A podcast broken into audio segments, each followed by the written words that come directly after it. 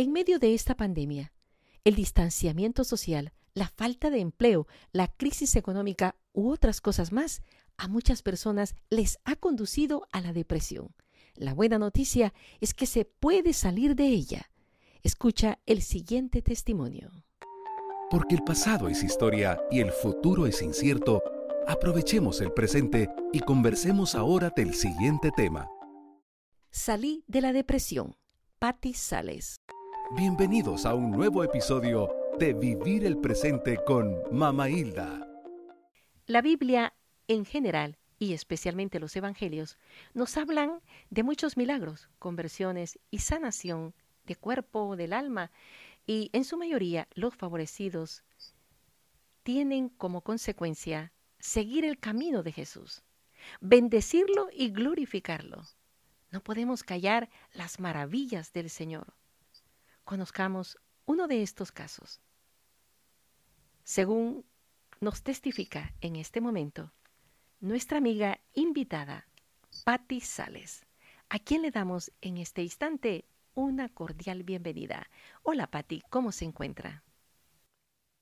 Pues bendecida y aquí una vez más esperando que lo que voy a narrarles parte de mi vida y de las vivencias que yo he tenido puedan ser de bendición y puedan ayudar a todos aquellos que escuchen este podcast para que vean que realmente con Dios podemos salir adelante a pesar de las adversidades.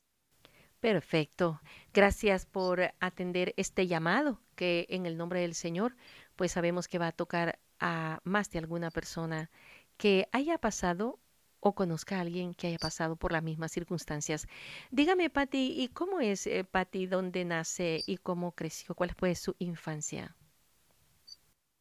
Pues mi nombre es Patricia del Carmen Sale González. Nací en El Salvador, soy del Salvador y nací en San Salvador. Eh, tengo 49 años, soy hija única y tengo dos maravillosos hijos un hijo de 31 años y uno de 21. Y Dios me ha bendecido con un nietecito que ahora tiene 6 años. Bueno, la verdad es que no parece, es una madre bastante joven y ya abuela, ¿no? Abuelita, con un nieto de 6 años. ¿Y cómo es esa historia? Comenzó temprano. Pues fíjese que yo fui madre adolescente. A los 18 años fui madre.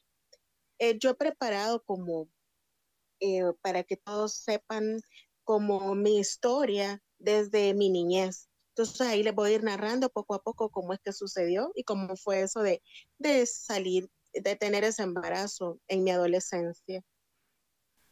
Adelante, Pati.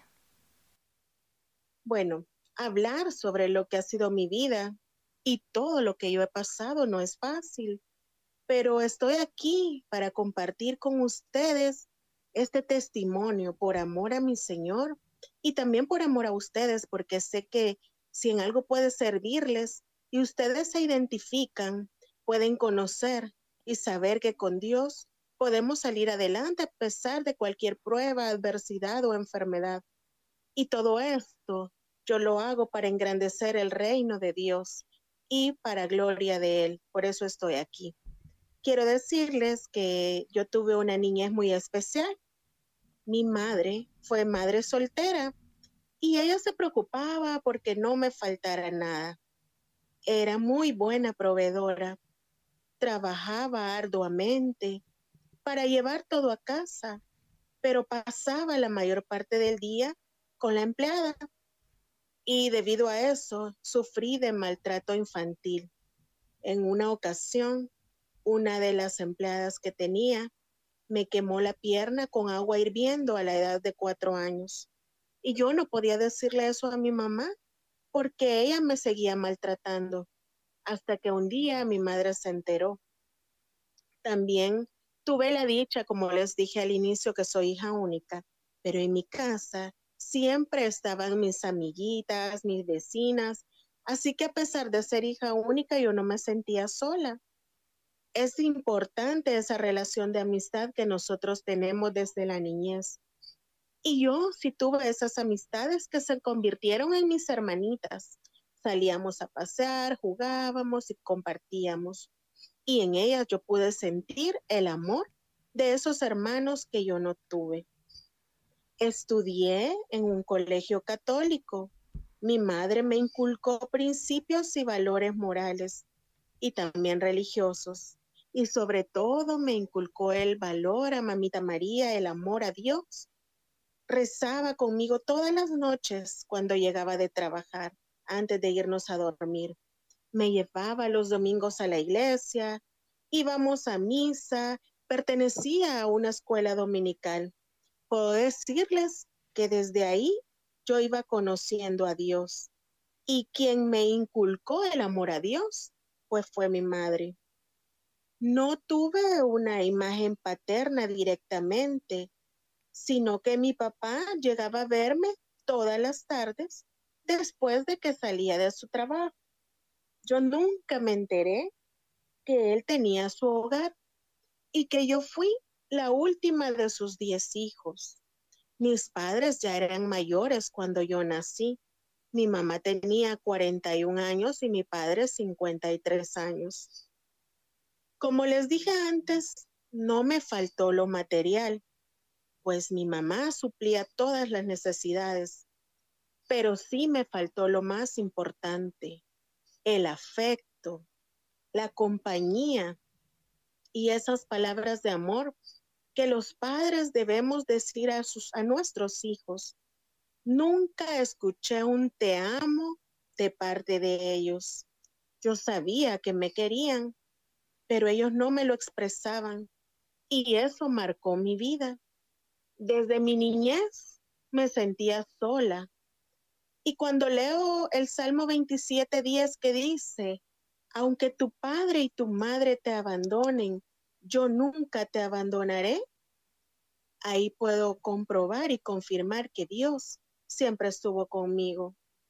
Luego de mi niñez, llegué a esa linda etapa de la adolescencia y la juventud. Recuerdo aún esa fiesta de 15 años que con tanto amor me preparó mi mamá. Yo fui muy feliz. Y por ser hija única ya se imaginarán todos los detalles. Eh, realmente fue algo muy especial. En mi último año de colegio me llegó la ilusión del primer amor y yo me sentía enamorada, querida, amada y realmente fruto de ese amor que sentíamos quedé embarazada. Fui madre a los 18 años y esto causó un dolor terrible a mi mamá porque Realmente yo era su ilusión, su única hija, y el saber que yo estaba embarazada, eso a ella le causó un dolor muy grande en su corazón y ella no pensó lo que yo podía sentir en esa etapa linda de gestación, en la cual necesitaba mucho más afecto o mucho más compañía de parte de mi familia y de parte del padre de mi hijo. Pero mi madre me separó de él y yo tenía que elegir entre él o mi madre, sabiendo, y mi madre me lo hizo ver, que si yo elegía al padre de mi hijo, no volvería a ver a mi mamá. Así que como ustedes comprenderán, estos nueve meses de embarazo, pasé llorando y mi único refugio y consuelo fue Dios.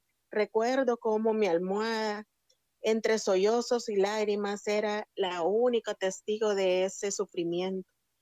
Ahora puedo reconocer que desde esa etapa yo viví una depresión, porque realmente yo me sentía triste, porque esos nueve meses pasé sola, aunque sé que, como les dije, Dios estaba conmigo, pero realmente eso sí marcó también mi vida. Pero cuando mi hijo nació, eso vino a fortalecerme. Y eso lo que hizo fue llenar mi vida de ilusión y felicidad. Tuve un varoncito y yo tenía ya alguien por quien luchar y vivir con mucho más empeño y con más sacrificio. Terminé mis estudios universitarios y mi vida entonces tomó un giro. Y esta siempre mi vida giraba en torno a Dios, en torno a mi hijo, a mi trabajo. Y yo me hice una promesa cuando tuve a mi hijo, la cual fue decirle a él todos los días desde que era un bebé, te amo, porque son esas palabras que yo nunca recibí. Y realmente yo sabía que el decirle te amo a un hijo, ahora que yo soy madre, es lo que realmente alimenta esa relación. Así que desde el día que, bueno, yo lo tenía desde mi vientre, pero desde el día que yo lo vi por primera vez, cada día hubo un te amo para mi hijo. Luego de unos años, ya estudiando en la universidad, conocí a otra persona. Al principio, yo pensé que íbamos a formar una linda familia, algo que yo siempre había anhelado. Tuve un noviazgo de cuatro años y me casé. Nos casamos.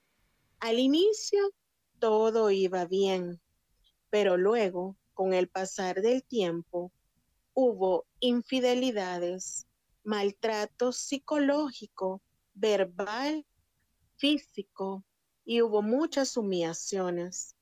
Soporté muchas cosas pensando que algún día él cambiaría, y sobre todo por esos valores cristianos morales que tenía, que me habían inculcado.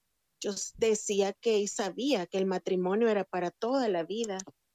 Por eso busqué un grupo de iglesia para que pudiéramos reunirnos con mi esposo y así fuese Dios quien obrara. Pero pude darme cuenta que él no quería cambiar. Entonces comencé a clamar a Dios para que me diera fortaleza. Tenía dos motivos para vivir, porque de ese matrimonio nació otro hijo y él ahora es mi más grande bendición. Decidí buscar un grupo de iglesia en el cual yo pudiera perseverar sola y así fue. Aunque estaba casada, parecía que esa relación de matrimonio no existía. Así que tuve mi primer encuentro con Dios de una manera formal a mis 25 años. Me casé de 23 años y ahí en ese encuentro con Dios me sentí amada y aceptada por Él. Y en la iglesia encontré una familia. Ya no me sentía sola porque sabía que Dios llenaba mis vacíos y el amor de Dios era suficiente para mí. A estas alturas, Patti, tu compañero, el papá de tu hijo segundo, nunca te acompañó a la iglesia ni a ese retiro? No, cuando buscamos un grupo de, iglesia, fuimos a un movimiento de parejas, pero ahí me di cuenta que él no quería perseverar. Entonces fue que yo decidí ir sola, porque él no quería, o sea, él no le nacía acompañarme. Entonces ya me tuve que ir yo sola a tener ese encuentro. En ese movimiento de iglesia de parejas tuvimos un retiro de parejas, pero también ahí pude descubrir que realmente él quizás su pensamiento era otro y no pude sentir como ese encuentro, ese amor del Señor para que nosotros cambiáramos como pareja. Ahora entiendo que quizá tanto él como yo tal vez pudo haber tenido problemas o no nos pudimos compenetrar, pero realmente yo busqué a la iglesia porque yo no me quería quedar sin estar cerca de Dios. ¿Cuántos años duraron en el matrimonio? Trece años antes de la separación. Y cuatro de por Todo es, cuatro de noviazgo, o sea, 17 años. Por todo lo que yo había vivido, o sea, y por todo lo que les he contado así brevemente, unos años más adelante, en el 2007 específicamente, sufrí de una terrible depresión. Y entró en mí un sentimiento de culpa, un sentimiento de negatividad, de pesimismo, de rechazo, y todo dejó de tener importancia para mí. Toqué fondo y lo peor que me pudo pasar fue alejarme de Dios y dejar que el enemigo llenara mi cabeza de pensamientos absurdos, de ideas suicidas. Y eso afectó mucho a mi vida, porque a pesar de ya tener a mis dos hijos, yo me desentendí de ellos. El mayor y el segundo vivían contigo y estaban Sí, vivíamos, es que estábamos los cuatro, o sea, juntos. Pero por mi depresión, eh, realmente eh, mi depresión fue severa, fue diagnosticada una depresión severa y mi esposo, que había jurado estar conmigo en la salud, en la enfermedad, en las buenas y malas, él se fue, se fue de la casa y se llevó a mi hijo pequeño. Y ahí fue que esa familia se comenzó a desintegrar. Ahora entiendo que el enemigo, como dice en su palabra, ha venido a matar, a robar y a destruir. Y él estaba obrando porque a través de esa depresión mi familia se desintegró, pero todo esto fue por todas esas cosas que yo viví. Y cuando sufrí esa depresión, como les digo, mi, vida ya no tenía sentido. Realmente eso es una depresión, insomnio, falta de apetito, eh, ideas negativas, ser pesimista, quejarse de todo. Y realmente yo cumplía quizás todos los síntomas que esta enfermedad eh, se diagnostica. Tenía cada uno de los síntomas. Aparte, también yo quise un día atentar contra mi vida porque yo sentía que mi vida ya no tenía sentido, que todo lo que yo había vivido era mi culpa y que quizás ese matrimonio que yo pensé que un día cuando estábamos frente al altar iba a ser para toda la vida y no se dio así también yo sentía que yo era la culpable de eso. Y por eso mismo fue que yo me sentía de lo peor. Yo me sentía como que mi vida no tenía sentido, que era una inútil. Realmente el enemigo le pone a uno tantas ideas absurdas y negativas. Y como les digo, traté de atentar contra mi vida. Por esa misma depresión tuve varios ingresos en una clínica de salud mental que pues ahora que ya lo sé, era una clínica de reposo para tratar de, estar tranquila, pero en ese momento eh, yo no pensaba que eso era para un beneficio. Así que tuve varios ingresos en esas clínicas y sí, eh, dejé de comer, rebajé o bajé de peso como 60 libras. Realmente sí me puse bien delicada de salud, pero más que estar delicada de salud, mi alma, mi espíritu estaban tan alejados de Dios que eso hacía que yo estuviese muerta en vida. Cuando les digo que toqué fondo es porque de verdad, o sea, médicamente, eh, los médicos me desahuciaron porque veían que yo no tenía mejoría esa depresión fue desde el año 2007 hasta el 2011. Fueron cuatro años de depresión. ¿Y quién estaba alrededor, alrededor tuyo, además de tu hijo? ¿Estaba tu madre? Solo ella, porque a mi esposo se había ido de la casa con mi hijo menor. Y en esos días, pues mi hijo sufriendo, mi hijo mayor, él se fue para Estados Unidos. Así que realmente solo tenía a mi madre. Y sí, yo sé que ella sufrió un gran dolor al saber que, que yo tenía esa enfermedad, pero realmente ella fue el apoyo que yo tuve. Así que, como les digo, este, estuve médicamente eh, y con muchos medicamentos. Es más, los psiquiatras habían eh, dicho que lo que me convenía era darme choques eléctricos porque a un nivel de depresión severa, en el cual ni los medicamentos me hacían dormir. Tomaba medicamentos muy fuertes para provocarme sueño, ya ni eso me, ni eso me causaba sueño. Producto de esta depresión, estuve tomando muchos medicamentos recetados por psiquiatra, porque como les decía, estuve ingresada en hospital, así que estuve medicada tomaba medicamentos para dormir, medicamentos para la ansiedad, medicamentos para los nervios. Realmente es una enfermedad que aparte de, afectarnos físicamente, moralmente y emocionalmente, también nos afecta con esos medicamentos porque puedan beneficiar eh, de una manera según los psiquiatras, pero también afectan porque al final es como que la persona está sedada o está, está, drogada, porque los medicamentos, este tipo de medicamentos son como drogas y al final uno se hace codependiente. Así que todos estos medicamentos que, que yo tomaba, a pesar de ser fuertes, no me hacían efecto, no me hacían dormir, no me hacían quitar esa ansiedad y esos nervios, pero ahora comprendo que eso es lo que el enemigo quiere cuando nosotros pasamos por una depresión, sentir esa desesperación y esa angustia. Así que en todo este proceso de depresión, la única que estuvo conmigo en esos momentos difíciles fue mi madre, ya que mi esposo y su familia, en vez de apoyarme y estar conmigo en buenas y malas, ellos se alejaron. Así que esa idea de tener esa linda familia se truncó. ¿Cómo, cómo logró, si había tocado fondo, eh, levantarse?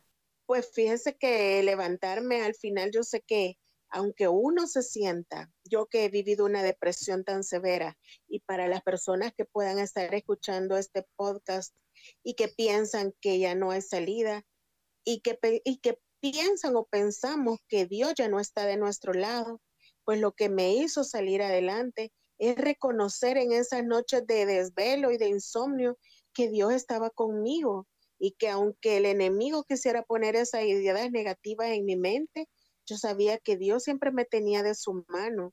Y aún en esos momentos más difíciles era cuando más cerca estuvo Dios. Y eso fue lo que hizo que yo eh, decidiera salir de esa depresión porque ahora puedo decirles que Dios me tomó en sus manos en esos momentos más duros, en esa soledad, en esa tristeza. Ahí yo sé que Él estuvo conmigo. Y esto lo confirmo en Isaías 49, versículos del 15 al 16, que dice, yo nunca me olvidaría de ti. Mira cómo te tengo grabada en la palma de mis manos. Y por el hecho de haber conocido y tener mi encuentro con Dios a los 25 años. Yo sé que Él estaba ahí. También es importante eh, hacer recalcar que los hermanos de iglesia, los amigos, toman un papel muy importante porque ellos oraron constantemente por mí y por mi sanación. Y esa oración de intercesión tiene poder, porque no, no solo oraron por mi sanación personas de la iglesia católica, sino que aún personas de otras iglesias. Y eso yo sé que hizo que, gracias a Dios, yo pudiera salir adelante. Comenzó en el año 2000. Comenzó ese, ese sentimiento y, esas reflexiones eh, individualmente en tu interior, pero también hubo un desprendimiento de algún medicamento o, o, alguien más que intervino. ¿Qué es lo que pasó, Pati? Fíjese que, bueno, el que intervino fue Dios, pero en el 2011 específicamente, cuatro años después, yo tomé la decisión de salir de esa depresión.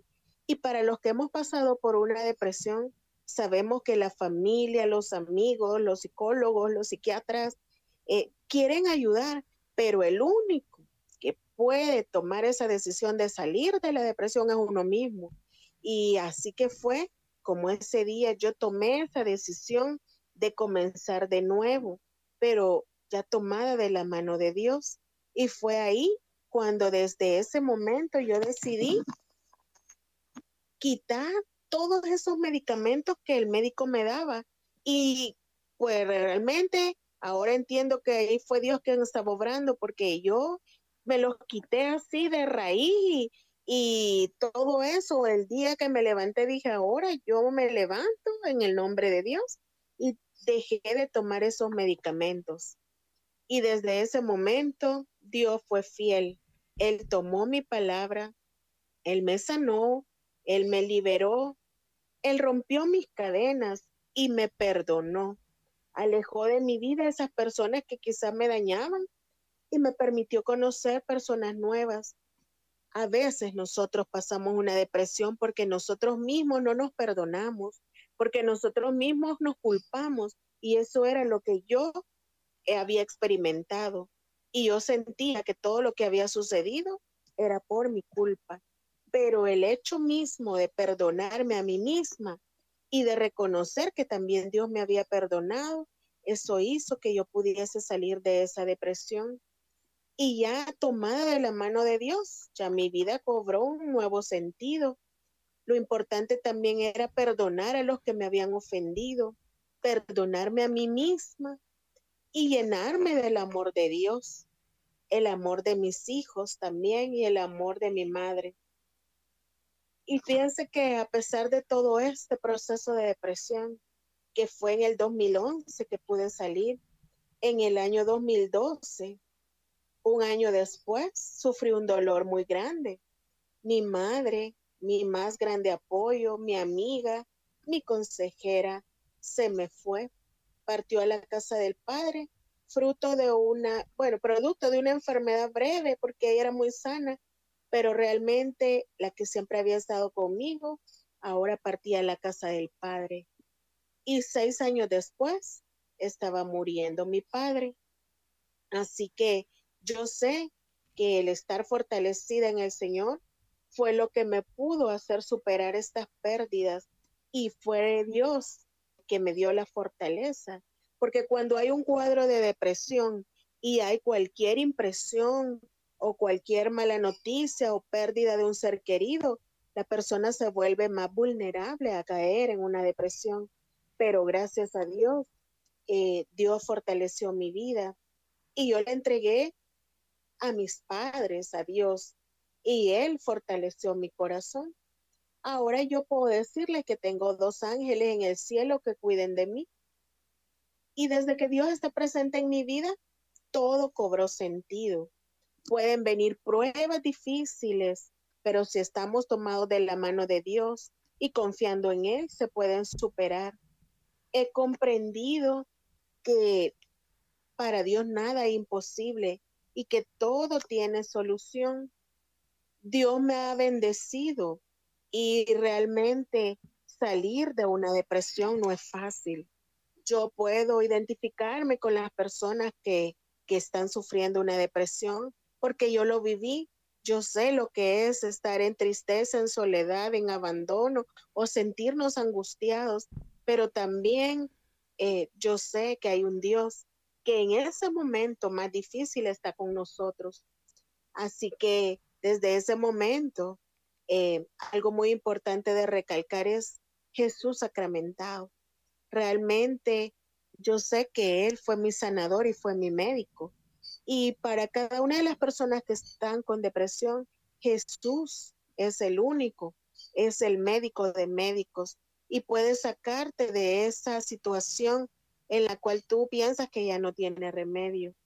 Ahora yo puedo decirles que le sirvo al Señor, que he pasado situaciones difíciles, porque estar en el camino de Él, hay muchas situaciones difíciles económicas, de trabajo, de enfermedad hablando de enfermedad, en el año 2015 me diagnosticaron con un cálculo en el riñón derecho, el cual era tan grande que los médicos recomendaron retirar el riñón porque ya no funcionaba y era lo más aconsejable para evitar que se me complicara y que me dañara mi otro riñón. Pero realmente me operaron de emergencia por ese cálculo. Y realmente todo lo que sucede, pues Dios tiene un propósito. En la hora de la operación, el médico eh, no pudo sacar ese cálculo y es más, estaba fuera del riñón y se fue dentro del riñón. Así que eh, esa operación, o no pudieron sacar el riñón. Pero realmente Dios tiene un propósito.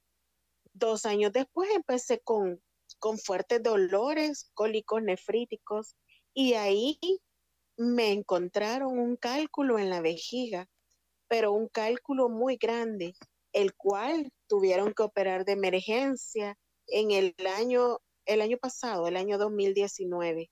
Así que eh, realmente Dios fue mi médico. Él puso ángeles para que esa operación fuera todo un éxito y me pudieron quitar esa piedra que yo tenía en la vejiga es una piedra bastante grande, aproximadamente de 4 centímetros por 2 centímetros, es de forma circular. Y los médicos no entienden cómo es que no me perforó mi vejiga esa piedra y cómo pude tenerla tanto tiempo dentro de, dentro de mí.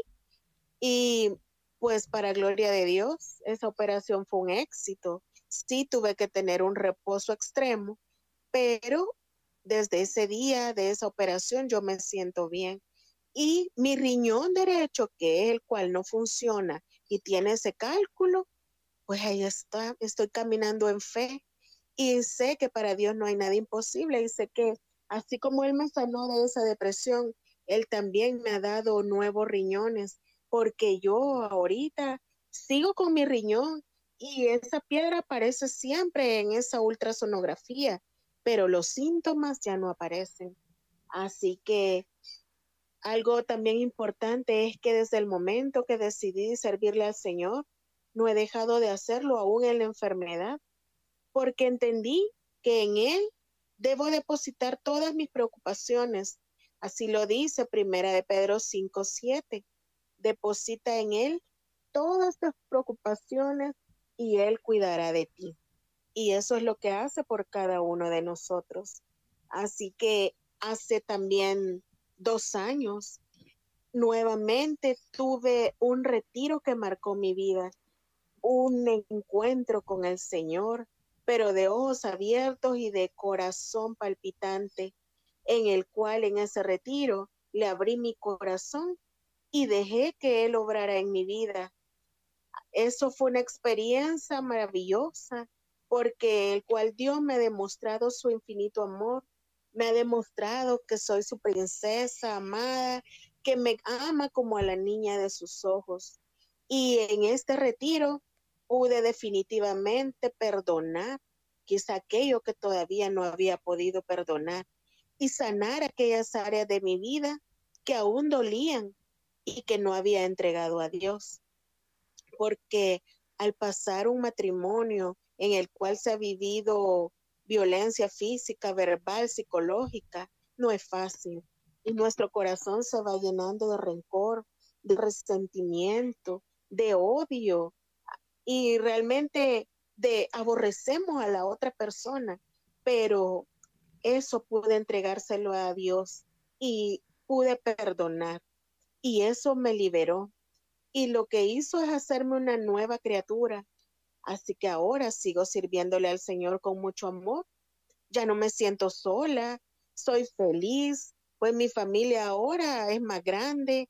Como le dije, mi hijo mayor de 31 años ya ahora tiene su familia, ya mi nietecito tiene seis años, mi hijo tiene, mi hijo menor ya tiene 21, así que formamos una familia. ¿Cómo, Somos felices. ¿cómo regresó tu hijo eh, menor contigo? ¿Cuándo? ¿En qué ocasión?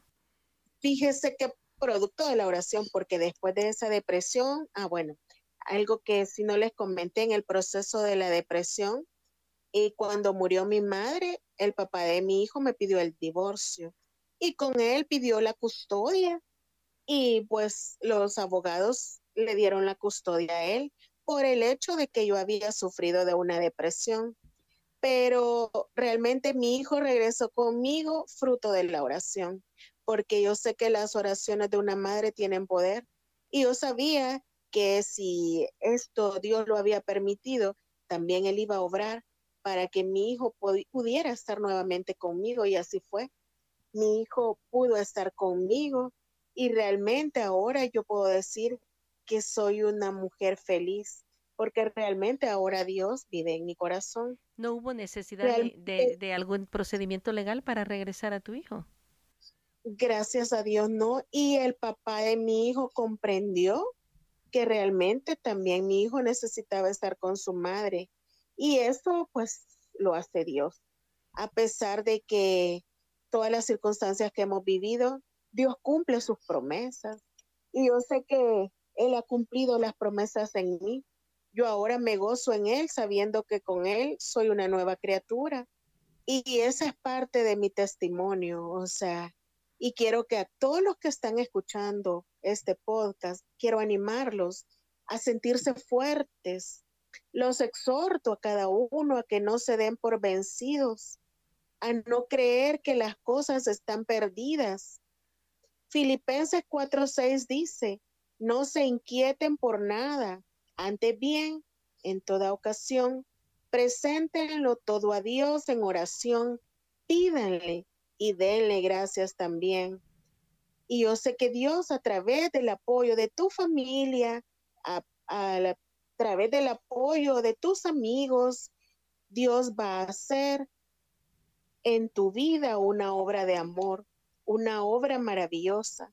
Solo que a veces nosotros necesitamos ser llevados hasta el extremo o tocar fondo, como fue en mi caso, para que podamos sacar lo mejor.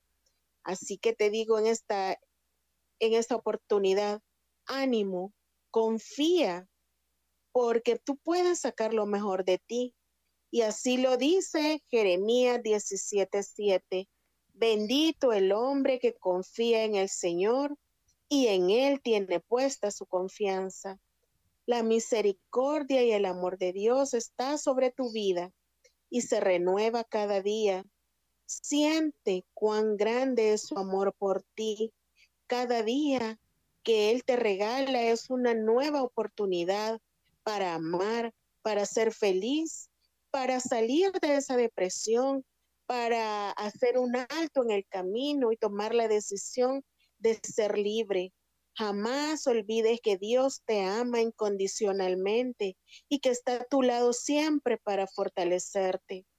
Cuando estés en tribulaciones, acuérdate de la cita Filipenses 4:13. Todo lo puedo en Cristo que me fortalece. Realmente Dios siempre está con cada uno de nosotros Solo basta que nosotros lo busquemos, que clamemos a Él, que reconozcamos que para Él no hay nada imposible.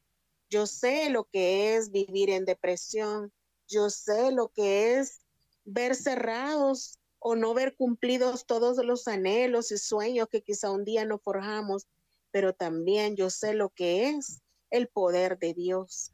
y así como Él me sanó y me liberó, rompió mis cadenas, yo sé que también puede hacerlo contigo.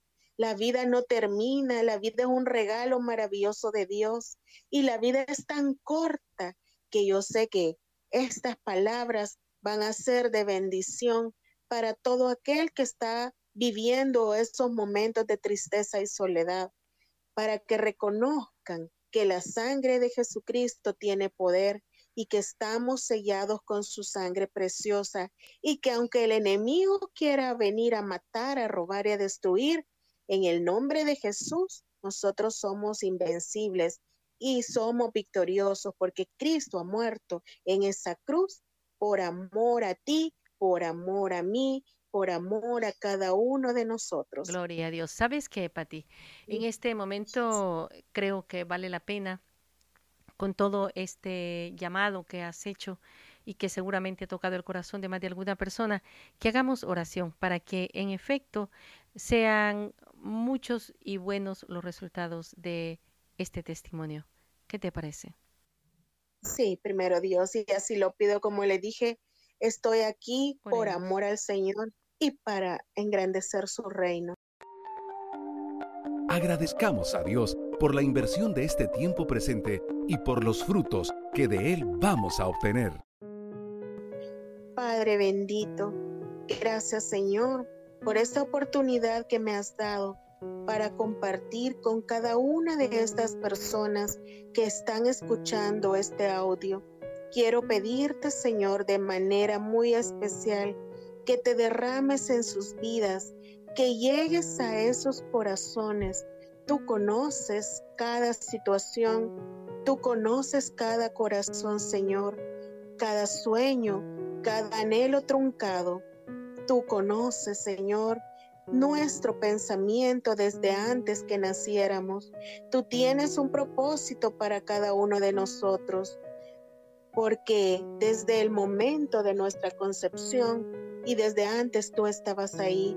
Quiero pedirte de manera muy especial por cada una de las personas que escuchan este audio, para que en el nombre de Jesús se puedan romper cadenas, se puedan romper esas ataduras, que puedas alejar de cada uno de ellos esos rencores, esos resentimientos, la tristeza, la amargura, el deseo de morir, porque tú, Señor, eres un Dios que da vida y tú eres quien da y quita la vida. Te pedimos que llegues de manera especial a cada corazón, que transformes ese lamento en baile, porque sabemos, Señor, que tomados de ti, tomados de tu mano, podemos ser victoriosos. No importa la adversidad, la enfermedad, esa situación difícil, la pérdida de trabajo, la pérdida de un ser querido, todo aquello que ha apagado esa alegría en tu corazón y ahora está reflejada en esa depresión, en esa ansiedad, en esa angustia. Tómate y aférrate a la mano de Dios y también a la amorosa intercesión de nuestra Madre María Santísima. Ella intercede, es nuestra Madre y nos ama. Entrégale cada una de las situaciones que está viviendo. Entrégale tu corazón a Mamita María para que pueda llevarla a su Hijo amado Jesús y pueda sanar ese corazón, pueda aliviarlo, pueda llenarlo de amor, de alegría.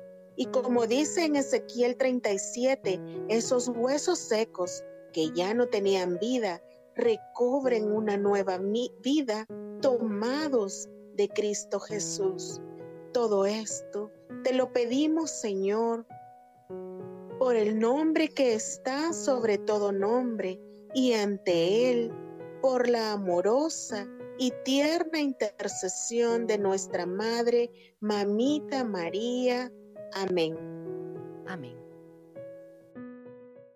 Conociendo y aprendiendo más de nuestros invitados.